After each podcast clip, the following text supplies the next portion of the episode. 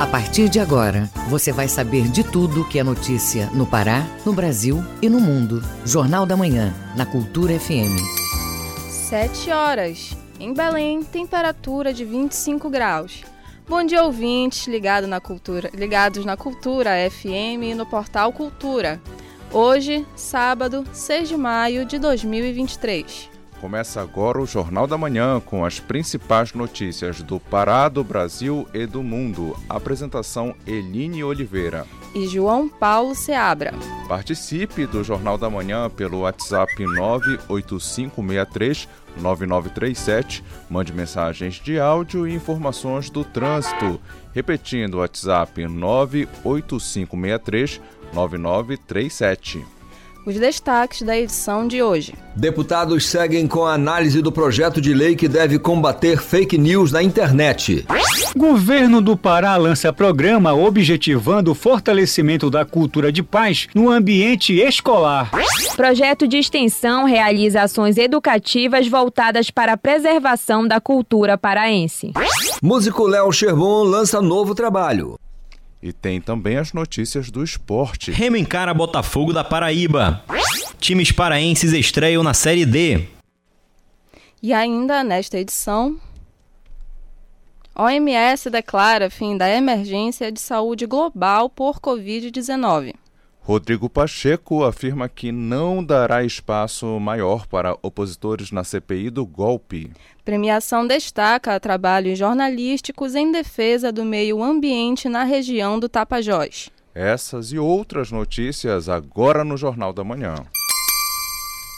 Rodrigo Pacheco afirma que não dará espaço maior para opositores na CPI do golpe. A investigação no Congresso apura responsabilidades pelos atos golpistas de 8 de janeiro em Brasília. Acompanhe na reportagem de Yuri Hudson, da agência Rádio Web. O presidente do Congresso, senador Rodrigo Pacheco, negou o pedido da oposição no Senado para ter três e não duas vagas na CPMI dos atos de 8 de janeiro. Atualmente, o governo tem o poder de indicar a maioria dos componentes, tanto no Senado quanto na Câmara. O líder da oposição, o senador Rogério Marinho, considerou equivocada a decisão de Pacheco e afirmou que vai recorrer à CCJ. Ah, apesar disso, ele deve indicar os integrantes da CPMI até segunda-feira para tentar tirar a comissão do papel na próxima semana. Houve uma clara manobra regimental dentro do entendimento dos partidos que fazem a base governamental. Então, nós estamos aguardando que o presidente nos informe através de ofício nossa proporcionalidade para indicarmos imediatamente os nossos representantes e a nossa expectativa é que na próxima semana ela seja instalada. Mas, no que depender dos governistas, a CPMI deve ficar ainda na gaveta nessa próxima semana. Não há prazo regimental para indicação. Mas, quando se tem a maioria dos indicados, a comissão pode iniciar os trabalhos. Conseguir essa maioria depende dos indicados da base governista.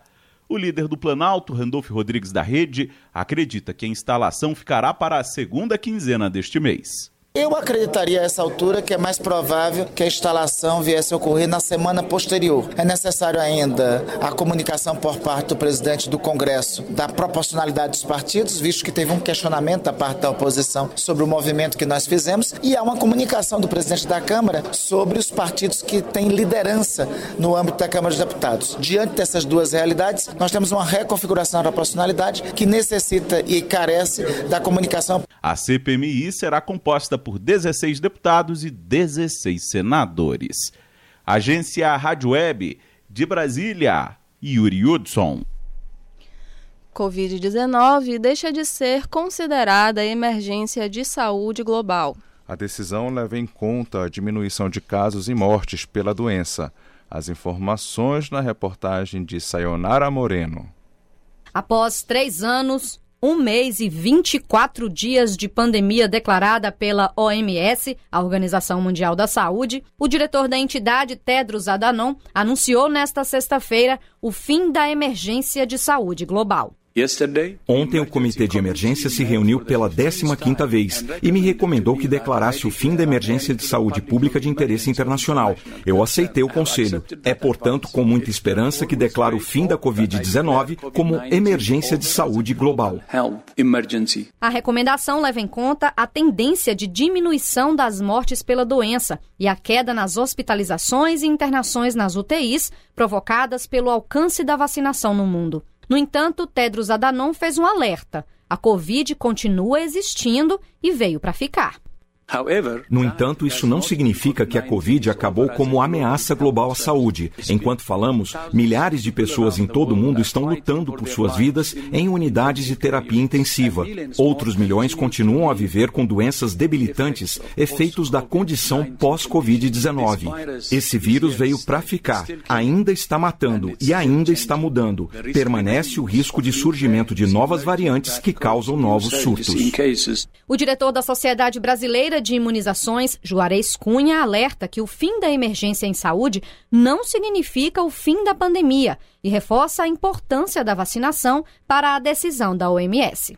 Reforçar a necessidade de continuarmos utilizando as vacinas, pois elas protegem para as formas graves e morte, principalmente porque ah, o fim da emergência saúde pública não significa que terminou a pandemia. A pandemia continua, continuam os casos de Covid, continua o aparecimento de novas variantes, então a gente tem que ficar muito atento. Ao anunciar a decisão, o diretor da OMS ainda enfatizou que a emergência pode voltar a ser declarada se necessário, sobretudo se surgir alguma nova variante de alto impacto.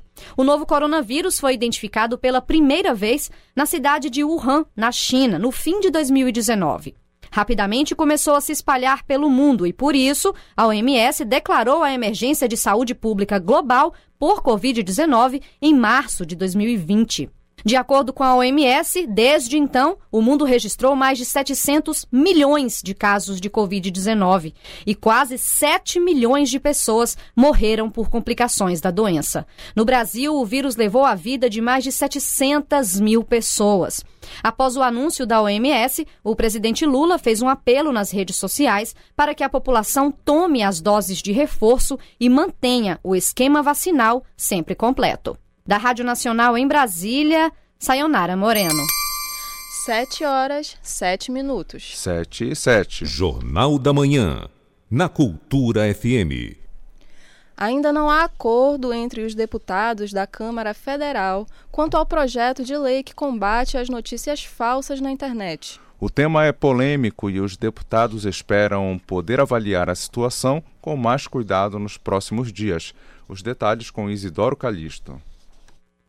Até agora não teve acordo nem consenso quanto ao parecer elaborado pelo deputado federal Orlando Silva, do PCdoB de São Paulo. Tanto a ala a favor quanto a ala que é contra o texto ainda contam com os votos que podem alcançar. Os parlamentares envolvidos na articulação do projeto de lei avaliam a situação nos próximos dias. O projeto é considerado complexo e exige muita articulação por parte do governo. O advogado João Vitor Dias destaca os benefícios em caso de aprovação do projeto. Os críticos ao projeto das fake news entendem que esse projeto ele se trata de uma censura, que ele funcionará como uma censura prévia, onde qualquer conteúdo irrestritamente poderá ser considerado como ofensivo e ser retirado, se tornando uma, uma censura e uma ofensa até à liberdade de imprensa. Contudo, outros países, e principalmente a União Europeia, ela recentemente aprovou leis nesse sentido, que essas leis, inclusive, elas servem de norteadoras para o projeto de lei brasileiro. E esse projeto de lei brasileiro, ele não está sendo discutido agora a toque de caixas. Ele é um projeto de lei de 2020, vem sendo discutido há algum tempo, já foi aprovado no Senado e está na Câmara, que agora teve sua suspensão. O líder do PT na Câmara Federal, Zeca Dirceu, disse que é preciso votar o projeto de lei com uma certa urgência. O parlamentar estima ter entre 220 e 260 votos a favor da pauta. Notícia falsa é um problema que se agrava a cada dia no mundo inteiro e no Brasil tem sido especialmente pior. André Cruz fala o que pensa da aprovação do regramento que busca combater fake news aqui no país Quando eu vejo que a notícia é algo fora da realidade, procuro em vários sites de notícias e procuro principalmente quem está a favor e quem está contra aquele assunto. Sou a favor da regulamentação.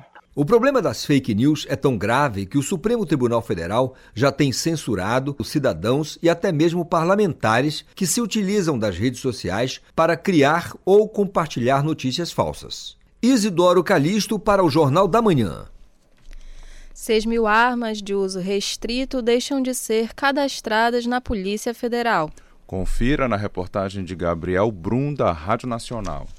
939.154 armas de fogo foram recadastradas no sistema da Polícia Federal, número maior do que as 933 mil que estavam no Sigma, o sistema do Exército que registra os armamentos dos caçadores, atiradores e colecionadores. O ministro Flávio Dino divulgou os números nas redes sociais por volta das 9 horas da manhã desta quinta-feira. Foram 894 mil armas de uso permitido recadastradas, 12 mil a mais que nos registros dos militares. Já armas de uso restrito, como fuzil, por exemplo, foram inseridas pouco mais de 44 mil no sistema da PF, 6 mil a menos que no cadastro do Exército. Com isso, essas que não foram recadastradas se tornaram ilegais e, para elas, segundo o ministro, vão ser adotadas providências legais. Nesses casos, as armas podem ser apreendidas e os proprietários podem responder criminalmente por porte ou posse ilegal de arma, de acordo com o Ministério. Da Rádio Nacional em Brasília, Gabriel Brum.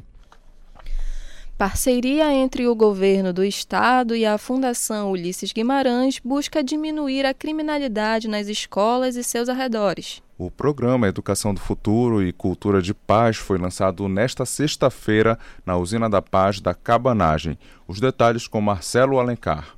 O projeto Educação do Futuro e a Cultura da Paz tem o intuito de trabalhar na melhoria da educação e na inclusão social produtiva de crianças, jovens e adultos. O evento de lançamento ocorreu na Usina da Paz da Cabanagem, em Belém, e contou com a participação do governador Helder Barbalho. Ele comenta a iniciativa. Nós estamos tratando da vida das pessoas e isto pressupõe que nós possamos fazer um grande chamamento um chamamento ao poder público, um chamamento à iniciativa privada e os partidos políticos têm um papel central para poder construir políticas públicas que possam ser implementadas em todo o nosso nosso país. O presidente da Fundação Ulisses Guimarães, Alceu Moreira, destaca que o equipamento vai gerar mais dignidade para a população. As políticas públicas, elas têm que ser ferramenta de solução de vida para as pessoas.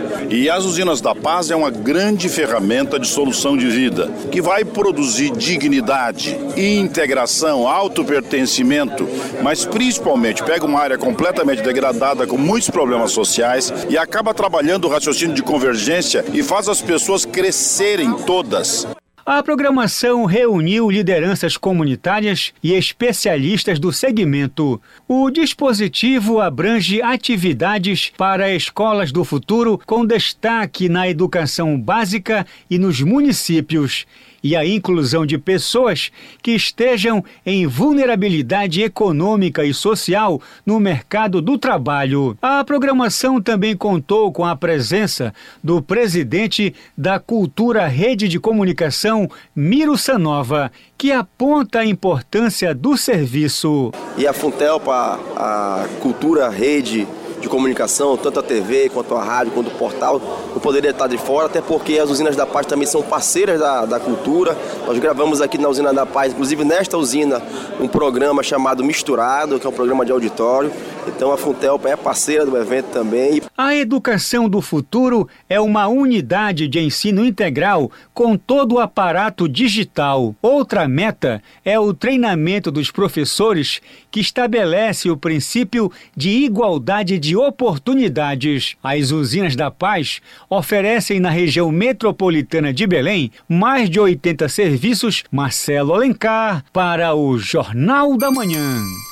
7 horas 14 minutos. 7 e 14. Ouça a seguir no Jornal da Manhã.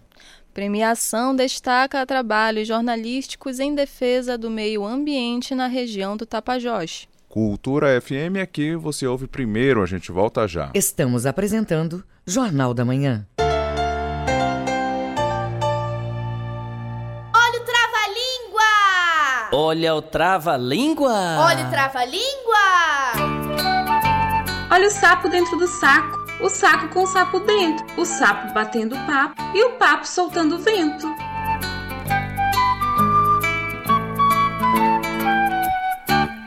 E aí, conseguiu repetir certinho?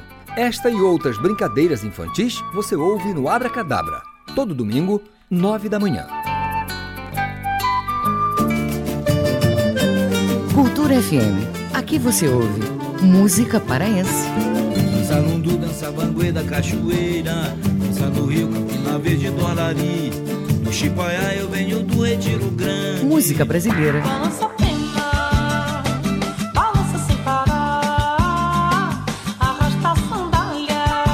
Cultura FM 93,7. Balança pena Faça parte da Rádio Cultura. Seja nosso repórter. Grave seu áudio com informações da movimentação do trânsito e mande para o nosso WhatsApp 985639937. Uma sociedade mais justa se constrói com mais participação feminina em todos os espaços. Para combater a desigualdade e apoiar as mulheres nessa luta, precisamos da união de todos. Apoie esta causa. Incentive o protagonismo e as escolhas. Defenda a independência econômica, sexual e emocional da mulher. Toda mulher merece o reconhecimento do poder que tem de transformar a sociedade para melhor. Cultura, rede de comunicação.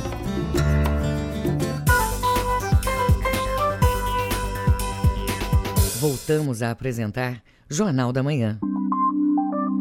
Previsão do tempo. Na capital paraense, região metropolitana, final de semana com tempo parcialmente nublado, com chuvas rápidas no domingo. Belém registra temperaturas entre 24 até 34 graus. O Nordeste paraense tem poucas nuvens durante o sábado. Domingo, com chuvas de intensidade variada. Mínima de 24, máxima de 32 graus em Castanhal. E na região do arquipélago do Marajó, o dia é de tempo parcialmente nublado. Pode chover apenas no domingo pela tarde. Em Moaná, mínima de 24 e a máxima chega a 33 graus. 7 horas 17 minutos. 7 e 17. Jornal da Manhã. Você é o primeiro a saber. O Pará é notícia. Premiação destaca trabalhos jornalísticos em defesa do meio ambiente na região do Tapajós. Confira com Miguel Oliveira.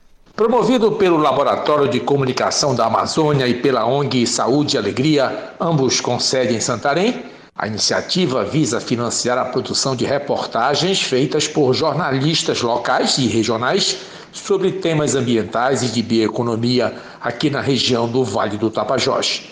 A jornalista Priscila Cota, uma das coordenadoras do experimento, explica os objetivos do projeto de microbolsas. O jornalismo sério é muito importante e a gente quer que cada vez mais os profissionais aqui de Santarém e dos municípios do Polo Tapajós tenham espaço para se desenvolver. Então, a gente está lançando a primeira chamada do programa de microbolsas Jornalismo Tapajós, que vai patrocinar, dessa vez, nessa edição, três reportagens em texto escrito sobre meio ambiente. Vai ser publicado na Semana do Meio Ambiente, que é ali em junho. Mas agora, aqui, maio, até dia 9 de maio, terça-feira, a gente está aguardando as inscrições dos nossos colegas que desejem participar desse programa e, e ganhar essa microbolsa para produzir uma reportagem. A jornalista Priscila Cota também informa sobre os procedimentos de inscrição para os jornalistas que almejam receber auxílio financeiro para a produção de reportagens na região e fala dos temas escolhidos como pauta.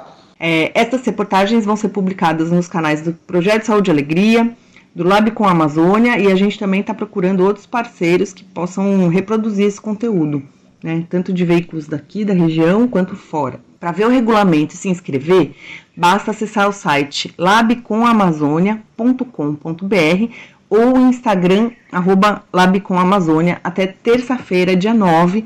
Aí você vai ver o regulamento, todas as regras e também os temas. Mas eu vou falar aqui para vocês esses temas para vocês já poderem pensar em sugestões de pauta. produtos da sociobiodiversidade, mudanças climáticas, artivismo ambiental, saúde ribeirinha ou indígena, poluição mercurial nos rios da Amazônia, justiça socioambiental ou justiça climática e soluções baseadas na natureza. De Santarém, Miguel Oliveira para o Jornal da Manhã. Semana marca início do projeto Belterra Limpa. Esta e outras notícias você acompanha no Giro do Interior com Bruno Barbosa. A iniciativa da Secretaria Municipal da Gestão do Meio Ambiente e Turismo consiste na instalação de lixeiras em pontos estratégicos nas praças do município. A Praça Brasil foi a primeira beneficiada com as instalações. As praças da Estrada 10, Estrada 8 e Vila 129 vão ser as próximas contempladas. O projeto promove a educação ambiental e contribui para a minimização dos impactos ocasionados pelos resíduos deixados nos logradouros, preservando a limpeza urbana e garantindo um bom estado de conservação dos espaços públicos do município. O projeto Belterra Limpa conta com a parceria das secretarias municipais de Obras, Viação e Infraestrutura e Finanças e Planejamento. A expectativa do poder público local é que, até junho desse ano, todas as lixeiras já estejam instaladas. No Xingu, a cidade de Medicilândia completa hoje 35 anos e, para comemorar a data, cinco shows com artistas locais e nacionais acontecem hoje à noite no Parque de Exposição Ubaldino Kruger. No mesmo local acontece o show pirotécnico, mas a programação começou na quinta-feira com o torneio de vôlei na quadra anexa ao Estádio Municipal Ivan Rodrigues de Souza. No mesmo dia também teve a corrida de bike em frente à nova feira. Ontem, o amistoso de basquete com o desafio entre a seleção de Medicilândia contra Altamira na Escola Estadual de Ensino Médio Francisca Gomes dos Santos movimentou os desportistas da cidade. O aniversário de Medicilândia é organizado pela Secretaria Municipal de Esporte, Cultura e Turismo. No sul do Pará, a construção das pontes de concreto no setor Alto Paraná em Redenção está com a etapa de ponte de mão dupla quase pronta. A obra é feita pela Secretaria Municipal de Obras e Infraestrutura Urbana na Avenida José Carrion e também na Rua Curitiba. Essas importantes estruturas estão em fase final de conclusão. Já a ponte da Avenida Bahia vai ser entregue na próxima semana. De acordo com o órgão, a conclusão dessas pontes vai interligar setores com poucas alternativas de acesso, proporcionando fluxo mais eficiente de veículos e contribuindo para o desenvolvimento geral da região. Bruno Barbosa para o Jornal da Manhã. Fiscalização avalia o uso dos apartamentos do programa Minha Casa Minha Vida em Ananindeua. Os trabalhos foram iniciados em conjuntos habitacionais nos bairros Águas Brancas e Maguari. Informações com o repórter Marcelo Alencar. A Prefeitura de Ananindeua, por meio da Secretaria Municipal de Habitação SEAB, fez vistoria em unidades habitacionais do programa Minha Casa Minha Vida em Ananindeua. Um deles foi o residencial Torres do Aurá, localizado no bairro Águas Brancas. O levantamento tem o objetivo de identificar apartamentos que estejam desocupados, alugados ou vendidos. A ação contou com apoio da Guarda Civil Municipal. Foram visitadas 480 moradias do local. O diretor de habitação da SEAB de Ananindeua, Alcinei Veras, fala sobre a fiscalização. Nós identificamos diversas irregularidades dentro do processo, né, de alguns empreendimentos que já foram entregues, e hoje o nosso papel é fazer essas vistorias técnicas junto com essa equipe para mostrar realmente de fato para os munícipes né, de Ananindeua é, a transparência, a veracidade do processo, a realidade e também a autenticidade né, de, de tudo isso, porque grande parte da população acaba ficando sem informações, sem orientações. Para a aquisição do apartamento, as famílias precisam atender alguns critérios sociais e de renda, além de não ter residência. Após o trabalho, é feito um relatório de vistoria e encaminhado para o governo federal e outras instituições ligadas à área. A autônoma Cátia Barbosa mora no residencial Beira Rio, no Maguari que também foi fiscalizado. Ela comenta a situação. As vistorias que eles estão fazendo nos apartamentos, pessoas que estão vendendo, entendeu? Estão alugando, sendo que tem pessoas que querendo uma oportunidade de moradia e não está tendo. Assim como estou em outros apartamentos. O Minha Casa Minha Vida foi criado pelo governo federal em março de 2009. O equipamento viabiliza subsídio e taxa de juros abaixo do mercado para ajudar na compra de imóveis populares na cidade ou no campo, até em um específico valor. Marcelo Alencar, para o Jornal da Manhã. A cidade de Belém recebe o encontro Cidades da Amazônia e do Brasil até domingo, no Teatro Estação Gasômetro. A ideia é promover o debate dos principais desafios que nossas cidades e seus habitantes enfrentam no cenário atual. A reportagem é de Marcos Aleixo. Debater os problemas das cidades dentro de um formato inovador e buscar soluções mais sustentáveis. Este é o propósito do Encontro Cidades da Amazônia, uma parceria entre a ONG Laboratório da Cidade e o quinto encontro de urbanismo colaborativo. O encontro inclui a apresentação de projetos, rodas de conversas, palestras, urbanismo colaborativo, justiça ambiental, sustentabilidade, direito à cidade e espaços públicos. Outro objetivo é o de focar em cidades da Amazônia. A representante do laboratório da cidade, Lígia Nassar, fala da proposta da programação. Além disso, vai fortalecer essas redes de cooperação, de articulação entre esses vários atores né, da sociedade, da sociedade civil organizada, de políticos, né, ambientalistas.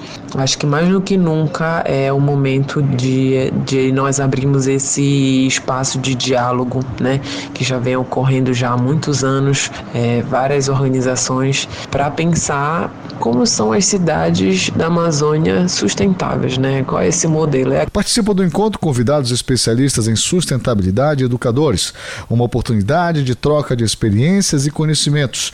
A proposta de um espaço de diálogo e colaboração entre os diferentes atores que estão pensando as cidades do futuro, valorizando a diversidade cultural e ambiental da Amazônia e do Brasil. Uma das metas é gerar novas parcerias, projetos e ampliar a visibilidade e o reconhecimento das organizações que estão fazendo a diferença nas cidades da região e do país. As inscrições ainda estão abertas, como destaca a representante do Laboratório da Cidade, Lígia Nassar. É, as inscrições elas estão sendo feitas somente pela internet. Então pode acessar o site cidadesamazônia.org, tudo junto, cidadesamazônia.org. E nesse site vai ter várias informações do encontro, vai ter a programação completa e ali encontra o link é, para acessar o site de inscrição. Ou pode entrar no Instagram do Laboratório da Cidade, que é @labdacidade. Ali também vai ter o link que te leva até a, o site de inscrições. É, então eu queria convidar todos a participar do Encontro da Cidade. É, quanto mais pessoas estiverem, maior diversidade a gente vai ter, mais rico e mais lindo esse encontro é, vai ser. Então estão todos, são todos muito bem-vindos. Marcos Aleixo para o Jornal da Manhã. Vamos acompanhar agora as informações em destaque nos noticiários internacionais com Melbia Rolim. O Mundo é Notícia. Uma importante autoridade ucraniana afirmou nesta sexta-feira que a Rússia está levando combatentes mercenários do grupo Wagner de outras partes da linha de frente para lutar em Bakhmut, no leste da Ucrânia o que Moscou quer capturar a cidade antes das comemorações do Dia da Vitória em 9 de maio. A vice-ministra da Defesa, Hanna Maliar, fez os comentários depois que o líder do grupo Wagner disse que as forças mercenárias se retirariam de Bakhmut em 10 de maio devido a pesadas perdas e suprimentos inadequados de munição. Isso ocorreria um dia após os eventos anuais que comemoram a vitória soviética sobre a Alemanha nazista na Segunda Guerra Mundial, um dia importante no calendário russo. Nesta sexta-feira chegou ao fim a emergência internacional causada pela Covid-19, que em pouco mais de três anos causou trilhões de dólares em perdas e matou 7 milhões de pessoas, segundo os dados oficiais, bem abaixo dos cálculos da própria OMS, que apontam que cerca de 20 milhões morreram da doença. Nesta sexta-feira, a OMS, Organização Mundial da Saúde, anunciou que seus especialistas chegaram à conclusão de que o vírus não representa mais uma ameaça sanitária internacional e que a crise é oficialmente declarada como encerrada. Um grupo de hackers pró-Rússia assumiu a responsabilidade por um ataque ao site do Senado francês nesta sexta-feira, em resposta ao apoio da França à Ucrânia após a invasão russa à ex-república soviética. O acesso ao site do Senado está interrompido desde esta manhã, tuitou o Senado pouco antes do meio-dia, acrescentando que uma equipe estava tentando resolver o problema. O grupo Noname assumiu a responsabilidade pelo ataque em seu canal do Telegram com uma mensagem em russo e inglês criticando o apoio da França à Ucrânia. Com informações da agência France Press, Reuters e com o texto de Cláudio Lobato, Mel Berrolim para o Jornal da Manhã. 7 horas 30 minutos. 7 e 30. Ouça a seguir no Jornal da Manhã. A seguir, você confere as notícias do esporte aqui no Jornal da Manhã. É daqui a pouco, aqui na Cultura FM, a gente volta já. Estamos apresentando Jornal da Manhã.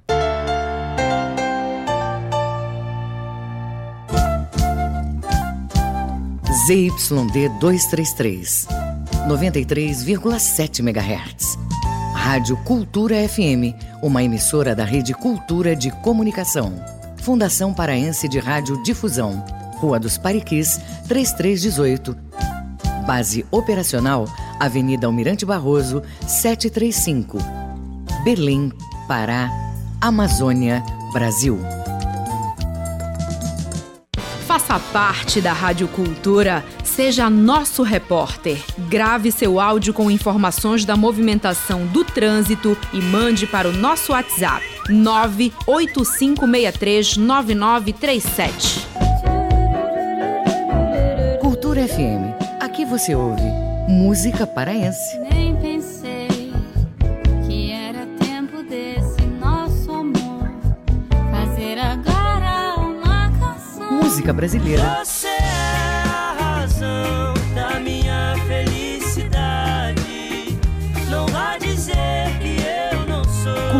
FM 93,7. Envelhecer com dignidade e qualidade de vida deve ser o curso normal na trajetória de todos. Os idosos, as crianças e outros grupos sociais considerados vulneráveis precisam de mais atenção e dedicação. O Estado deve fazer o papel de protetor, além de garantir o bem-estar. Mas a sociedade não pode esquecer de incluir, respeitar e tratar de forma adequada a pessoa idosa. Amparo, carinho e gratidão são fundamentais. Cuide e acolha os idosos. Cultura, rede de comunicação.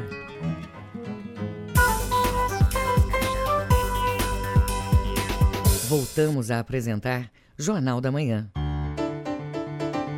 Tábuas de marés. Em Belém, a maré está baixa. Maré alta às 11h54 da manhã e maré seca às 7h41 da noite. Em Salinópolis, Nordeste Paraense, maré alta daqui a pouco às 7h47 da manhã. Maré baixa às 2h36 da tarde e maré alta às 8h17 da noite. E no porto da Vila do Conde, em Barcarena, a vazante está prevista para 6h04 da noite.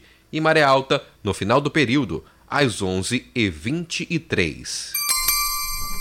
7 horas 33 minutos. 7 e 33. Jornal da Manhã, na Cultura FM. Esporte.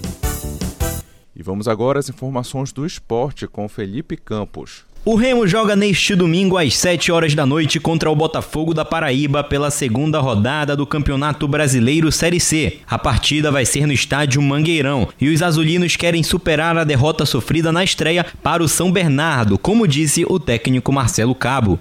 Com certeza. É, a gente tem três dias para recuperar desse jogo. A gente tem aí agora dar uma resposta imediata diante do nosso torcedor é, dentro de casa daqui a três dias. Então a gente agora é recuperar, voltar para casa e fazer um grande jogo no domingo e, e, e fazer os três pontos, que é muito importante para a nossa trajetória dentro da competição. Já o Botafogo venceu no jogo anterior, quando superou o Operário Ferroviário por 2 a 1. Ano passado, as duas equipes se envolveram em uma polêmica, quando o presidente do Belo chamou o Remo de filial do Norte, após os azulinos contratarem o técnico Gerson Guzmão. A Série D do Campeonato Brasileiro inicia neste final de semana e as equipes paraenses estreiam visando o acesso na competição. No sábado, a Tuna joga fora de casa, no Amapá, contra o Trem, com o objetivo de melhorar o desempenho na temporada. Para isso, houve uma reformulação no elenco, incluindo o retorno do Meia Luquinhas, que falou sobre suas expectativas. A expectativa é a melhor possível, a gente vem trabalhando forte aí durante a semana para a gente já conseguir um resultado positivo já no primeiro jogo, que vai ser importante para nossa sequência. E é dar continu, continuidade no trabalho do professor que vai dar certo e a gente vai conquistar o objetivo que é o acesso. Já o Águia de Marabá faz o seu primeiro jogo no domingo contra o Princesa dos Solimões em casa e quer manter a boa fase. Neste ano, os comandados de Matal e Sodré só foram derrotados por times de divisão superior, o que aumenta ainda mais a expectativa do clube, como contou o treinador. Fazer um excelente jogo, né? Abertura de um campeonato, um novo campeonato. Esperamos pegar um embalo que a gente tem feito no Parazão, com o nosso torcedor ao nosso lado, que vai ser muito importante para a gente iniciar bem a competição. Sobre o Princesa, a gente acaba tendo algumas informações, nós temos um analista de desempenho, o Lucas, né, que acaba nos trazendo material para que nós possamos focar bem no adversário, ter noção do que o adversário pode nos oferecer. É claro que eles estão um período parado, acabou o campeonato estadual, eles conseguiram aprimorar mais a equipe deles ali com uma mudança, mas com certeza vamos estar preparados para que nós possamos fazer uma grande estreia e conseguir dar uma arrancada boa já no início da competição. Tuna e Águia estão no grupo A da competição, junto com outros seis clubes. Após 14 rodadas, os quatro melhores avançam de fase. Na Série A3 do Campeonato Brasileiro de Futebol Feminino, o Clube do Remo joga contra a equipe do IAP FC do Maranhão. A partida é neste sábado, às 4 horas da tarde, e vai ser válida pela segunda fase da competição. Sobre o confronto, o técnico Merci Nunes falou o que espera da partida. Trabalhamos bastante, sei que a minha equipe tem um potencial técnico muito forte e isso ainda não foi colocado em prática, né? Esse jogo, se, se Deus quiser, as duas coisas irão acontecer, vamos manter a pegada e vamos jogar futebol, porque nós estamos num jogo vertical, mas as meninas ainda não entenderam o sentido, né? Então, é, rifando muita bola, estamos trabalhando essa bola. Nós trabalhamos muito essa semana para que a gente possa colocar a bola no chão e fazer o jogo fluir com mais tranquilidade, para que a gente possa né, ter as vitórias aqui na nossa casa. Já pela Série A2, o time feminino principal da SMAC joga contra o GC da Amazônia, também no sábado às 3 da tarde. O confronto vai ser válido pela quarta fase da competição e vai ser disputado no Estádio do Souza, em Belém. Com supervisão do jornalista Felipe Feitosa, Felipe Campos para o Jornal da Manhã. 7 horas 38 minutos. 7h38. Jornal da Manhã. Você é o primeiro a saber quarta edição da Feira do Empreendedorismo Feminino ocorre em Belém neste final de semana. Além de produtos, o público vai ter acesso a diversos serviços. Informações com Alice Mendonça. Hoje, a partir das nove da manhã, ocorre a quarta edição da Feira da Mulher Empreendedora. O evento, que tem realização do Instituto Aviva, surgiu com o objetivo de incentivar o empreendedorismo feminino e capacitar mulheres a se regularizar no mercado de trabalho. Nesta edição, a feira vai reunir as expositoras de diversos segmentos, como artesanato, serviços de beleza e gastronomia. Yolanda Lopes, uma das coordenadoras do projeto, explica como surgiu a iniciativa.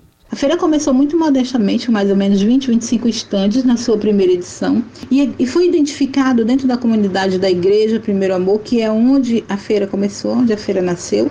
Né? Foi identificado que existiam várias mulheres que tinham serviços e talentos, né? Escondidos e que a igreja não conhecia. Então pensou: por que, que eu não posso conhecer o talento de alguém, o serviço de alguém, e nesse período onde a gente está tentando se reinventar, onde o mundo passa por um processo de reinvenção, digamos assim, por que, que eu não posso conhecer o, o, o serviço do outro e trabalhar com ele, trocar esse serviço? A primeira edição do projeto reuniu cerca de 25 expositores e desta vez pretende superar as últimas vendas em pelo menos 10%. Com uma temática voltada para o Dia das Mães, o público vai poder encontrar itens com até 50% de desconto, de acordo com Yolanda Lopes, uma das coordenadoras da feira. Uma das novidades da feira esse ano é que as mulheres vão lançar marcas dela. E a gente vai ter produtos com até 50% de desconto, uma diversidade. A gente vai ter culinária, artesanato, moda pet, roupa, sapato, bolsa, tudo isso você vai encontrar na feira. Além disso, a gente também pode personalizar o seu presente, o presente da sua mãe pode estar lá na feira e pode ser personalizado. Você pode encomendar e as meninas podem fazer. O evento também vai ter atrações culturais, com a presença da cantora Lene Bandeira, Espaço Kids e o Big Band Louva Brasil. A Feira da Mulher Empreendedora abre a partir das 9 horas da manhã, na Avenida José Bonifácio, número 690, no bairro de São Brás, em Belém. Com supervisão do jornalista Felipe Feitosa, Alice Mendonça para o Jornal da Manhã. Mudanças anunciadas na quantidade de pessoas que vão ter que declarar imposto de renda deve trazer impactos na economia. A diminuição para o governo federal deve ser de quase 7 bilhões de reais e deve abranger cerca de 10 milhões de contribuintes. Detalhes com o repórter Marcos Aleixo. Os números da economia. A nova faixa de isenção do imposto de renda para quem recebe até R$ 2.112 vai beneficiar cerca de 10 milhões de brasileiros, estimativa apresentada pela Unafisco, Associação Nacional dos Auditores Fiscais da Receita Federal do Brasil.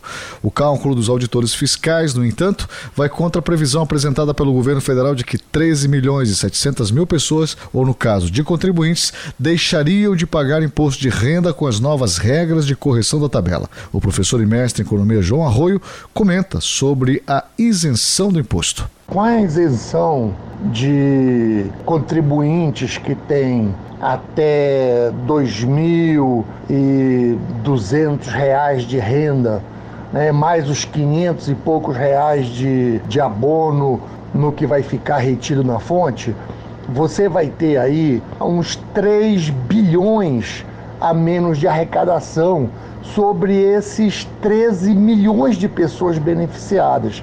Então, isso significa um impacto no aumento do consumo interno direto isso é aumento de consumo na padaria, isso é aumento de consumo na costureira. De acordo com a Unafisco, a nova faixa de isenção vai reduzir a arrecadação federal de 408 bilhões para 401 bilhões de reais. De acordo com a Unafisco, uma correção integral da tabela do imposto de renda com base na inflação acumulada desde 1996 isentaria todos aqueles que recebem até R$ 4.822,64 mensalmente. A medida provisória 1171 deste ano já está em vigor, mas terá de ser analisada pelos plenários da Câmara dos Deputados e do Senado. João Arroio comenta sobre os setores que vão ser beneficiados. O setor que mais vai é, ganhar com isso é o setor de varejo, porque é o setor que está ali direto com o consumidor, como nós já falamos aqui, alimentação, supermercado, mercadinho, o que atende lá no bairro, né, o mecânico, a cozinheira que, que, que fornece comida ou que presta o serviço de fazer o, a comida, né, o salão de beleza, a manicure, né, aqui, o artesanato, o artesão, né, os trabalhadores da da economia solidária, os empreendedores da economia solidária. Então veja, você tem todo um conjunto da economia de base que vai se propagar por todas as cadeias econômicas. A expectativa do governo federal é levar a faixa de isenção do imposto de renda até os brasileiros que ganham 5 mil reais mensalmente. Marcos Aleixo para o Jornal da Manhã. Agora vamos aos indicadores econômicos do dia, com Tamires Nicolau. O Ibovespa, principal indicador da Bolsa de Valores, está em alta aos 105.141 pontos, com crescimento de 2,9%. O dólar comercial está cotado a R$ 4,54 na venda, com queda de 0,96%. O euro também está em baixa. A moeda custa hoje R$ 5,44, com recuo de 0,93%. A cotação do grama do ouro é de 320 reais, e o rendimento da poupança mensal é de 0,5%. Tamires Nicolau, para o Jornal da Manhã. 7 horas 44 minutos. 7h44. Ouça a seguir no Jornal da Manhã. O campus da Universidade Federal do Pará, em Soure, desenvolve projeto de extensão para relacionar o carimbó à preservação ambiental na ilha. Cultura FM é que você ouve primeiro, a gente volta já. Estamos apresentando Jornal da Manhã.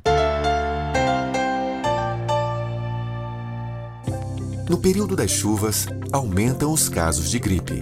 Tem gente que logo se recupera, mas tem pessoas que são mais vulneráveis. Por isso, a vacinação contra a gripe foi antecipada no Pará e será por grupos até 31 de maio. Fique atento ao calendário de vacinação de seu município. Vacine-se contra a gripe. Mantenha sua carteira de vacina atualizada. Governo do Pará. Por todo o Pará. Para construir ou reformar, é melhor ter sempre em quem confiar. O pedreiro adorou, arquiteta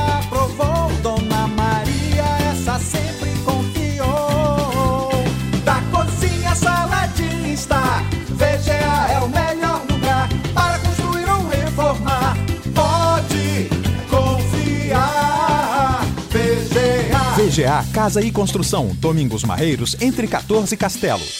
Tua voz parece doce. Cultura FM. Aqui você ouve música paraense. É fatal, me pego de mim.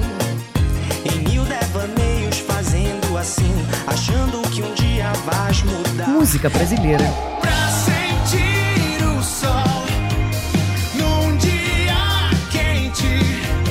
Cultura FM 93,7.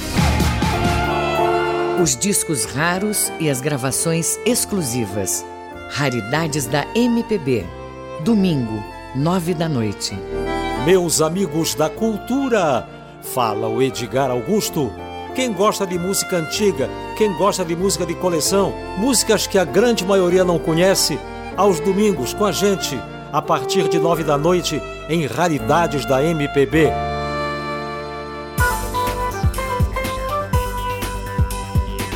Voltamos a apresentar Jornal da Manhã. Previsão do tempo. Os moradores do Oeste Paraense devem ficar atentos, isso porque deve chover no sábado e no domingo, sempre pelo período da tarde. Em Santarém, mínima de 23, máxima de 32 graus. A situação é semelhante também no sudoeste paraense. Há pancadas de chuva no sábado de manhã e também à noite. No município de Itaituba, mínima de 23, máxima de 32 graus. E no sudeste paraense, tempo parcialmente nublado, com baixa possibilidade de chuvas. Em Marabá, a temperatura varia entre 24 até 34 graus. 7 horas 48 minutos. 7h48. Jornal da Manhã. Informação na sua sintonia. O campus da Universidade Federal do Pará, em Soure, desenvolve projeto de extensão para relacionar o carimbó à preservação ambiental na ilha. O projeto tem o nome de Pisei na Tua Areia, Ilha de Marajó, Cantos e Encantos do Carimbó Tambores do Pacoval para Educação. Mais detalhes com Georgia Salum. O projeto tem como objetivo levar ações voltadas à produção de uma cartilha educativa que relacione o carimbó e conhecimentos ecológicos tradicionais para a educação ambiental no território marajoara. O professor da UFPA e coordenador do projeto de extensão, Nivaldo Léo Neto, destaca a proposta do projeto. A proposta do projeto, ela parte de uma das questões que é de reconhecer o carimbó enquanto patrimônio imaterial, de pensar mecanismos de salvaguarda dessa referência cultural né, para o território paraense e da intensa presença dos conhecimentos ecológicos tradicionais nas composições musicais do carimbó. O projeto vai ter como base a promoção de três aulas espetáculo, com um dos principais cantores e compositores de carimbó da região do Marajó, o mestre Diquinho, além de entrevistas com integrantes do grupo Tambores do Pacoval. Nivaldo Léo Neto explica como vão funcionar as aulas. Em cada aula espetáculo, duas composições do mestre são apresentadas. O mestre canta essas composições e depois, em uma roda de conversa, ele explica como foi que ele compôs é, aquela letra, as inspirações da fauna, da flora, a observação minuciosa, sensível do cotidiano marajoara. As pessoas participantes elas ficam livres para retirarem as suas dúvidas e curiosidades. Para a professora Silene Ró, o projeto faz com que o campus da UFPA Soure aprofunde suas conexões com a sociedade local. O campus Marajó Soure, é, a partir desse projeto, ele deixa de ser uma bolha e passa a ser um projeto que dialoga com a comunidade, porque ele faz algo que é não somente é, desenvolver uma ideia, uma ação, mas é envolver e envolver-se. Mais informações sobre o projeto podem ser acessadas no Instagram leei.fpa ou nos e-mails nivaldoleo@ufpa.br e leei.fpa@gmail.com. Georgia Salum para o Jornal da Manhã. Oficina de olhos vendados é voltada para a iniciação à fotografia. As inscrições seguem até amanhã. Confira com Alice Mendonça. A oficina de olhos vendados está com inscrições abertas até o dia 7 de maio. Com um programa de atividades que busca introduzir conhecimentos básicos sobre a fotografia, a oficina tem o objetivo de estimular o exercício do pensamento crítico criativo sobre as possibilidades do fazer fotográfico como explica o educador e fotógrafo, ministrante da oficina, Miguel Chicaoca. A oficina de olhos vendados tem como, de olhos vendados tem como propósito a iniciação à fotografia, mas por um viés que busca, na verdade, a essência do processo, quer dizer, vai em busca da, da gênese é, né, e encontrando a matriz principal, a luz, é, portanto, se faz todo um percurso até chegar aos dispositivos fotográficos utilizados atualmente, né, como as câmeras digitais, os celulares é, e tudo mais.